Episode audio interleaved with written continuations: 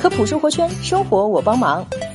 夏天蚊子的数量不断增多，可是明明旁边有那么多人，为什么蚊子只咬我呢？除了血型，还有一大堆蚊子咬你的理由。比如蚊子非常喜欢二氧化碳，你身体排出的二氧化碳量决定了你是否会被蚊子盯上。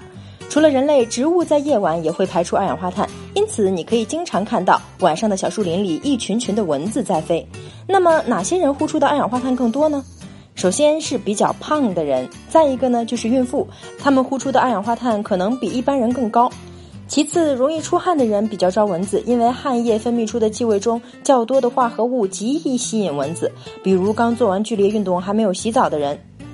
蚊子叮人确实有偏好，他们在寻找目标时主要依赖的是二氧化碳、热量以及一些挥发性的化学物质，而且皮肤表面的微生物也是诱因。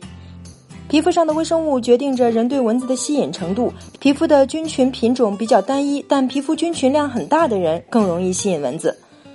有人做过实验，发现喝酒后人对蚊子的吸引力从百分之五十上升到百分之六十五，喝上一两杯后被蚊子叮咬的几率就会增加到百分之十五。喝酒会改变人体的气味，更加招蚊子。所以说，少喝酒，勤洗澡，才能有效驱蚊。